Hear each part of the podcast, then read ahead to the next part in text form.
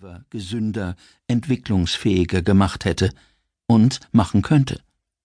Doch was genau könnte das sein? Es könnte etwas sein, dass wir in den letzten Jahrzehnten über all unseren Anstrengungen, das Leben gewinnbringender, erfolgreicher, effektiver, sicherer und bequemer zu machen, aus dem Blick verloren haben. Die Lust am Spielen. Was das bedeutet und welche Konsequenzen es für uns hat, für jede Einzelne und jeden Einzelnen ebenso wie für unsere Gesellschaft im Ganzen, davon handelt dieses Buch. Wir haben es geschrieben, weil wir um den Fortbestand unserer Kultur besorgt sind, weil wir der fortschreitenden Funktionalisierung und Ökonomisierung unseres Lebens Einhalt gebieten wollen, weil wir die Freiheit und Schönheit des Lebens bewahren wollen. Wir haben es geschrieben, weil uns die Hoffnung bewegt, in einer gemeinsamen Anstrengung die schönste Pflanze der abendländischen Kultur zu neuer Blüte zu bringen. Deshalb werben wir für unseren zivilisatorischen Imperativ. Rettet das Spiel. Dass es tatsächlich möglich ist, dem Ernst des Lebens spielerisch zu begegnen, können Sie sich womöglich nur schwer vorstellen gerade angesichts all der Krisen, die unsere Gesellschaft zu Beginn des 21. Jahrhunderts erschüttern. Aber davon wollen wir uns nicht entmutigen lassen. Deshalb bieten wir Ihnen jetzt die Gelegenheit zu erleben, wie schnell Sie Ihre Meinung ändern und liebgewonnene Denkgewohnheiten ablegen können. Sie brauchen dafür noch nicht einmal dieses Hörbuch von Anfang bis Ende durchzuhören. Wir kommen direkt auf den Punkt, genauer gesagt auf fünf Punkte. Erstens, Sie spielen öfter als Sie denken.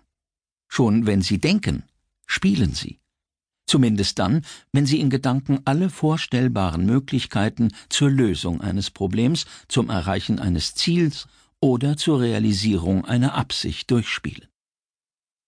Bevor Sie handeln, überlegen Sie erst einmal, wahrscheinlich sogar sehr sorgfältig, wie Sie das, was Sie vorhaben, verwirklichen könnten.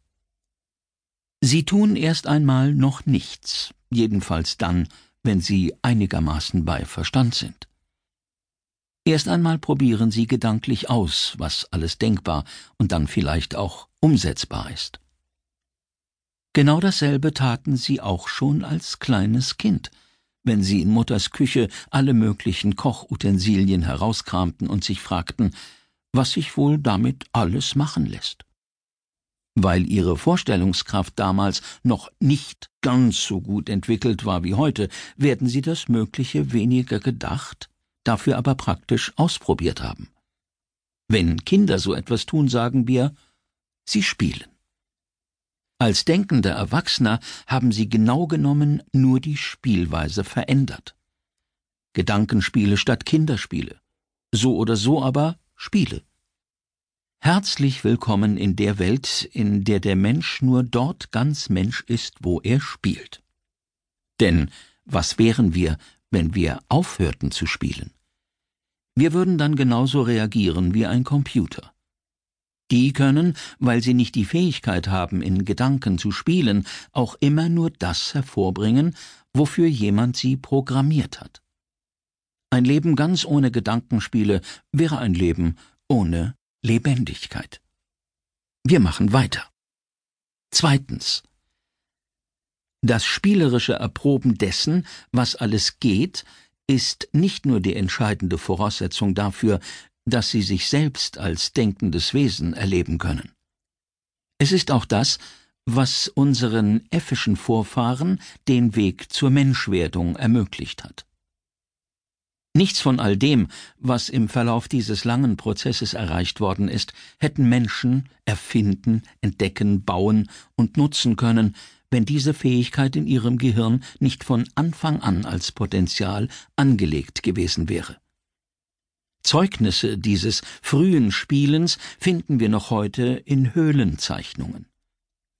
Auch die Mythen unserer Ahnen sind voller spielerischer Eleganz. Nach allem, was wir wissen, spielen Menschen schon so lange, wie es Menschen gibt. Das kann auch gar nicht anders sein. Hätten sie nicht gespielt, wären sie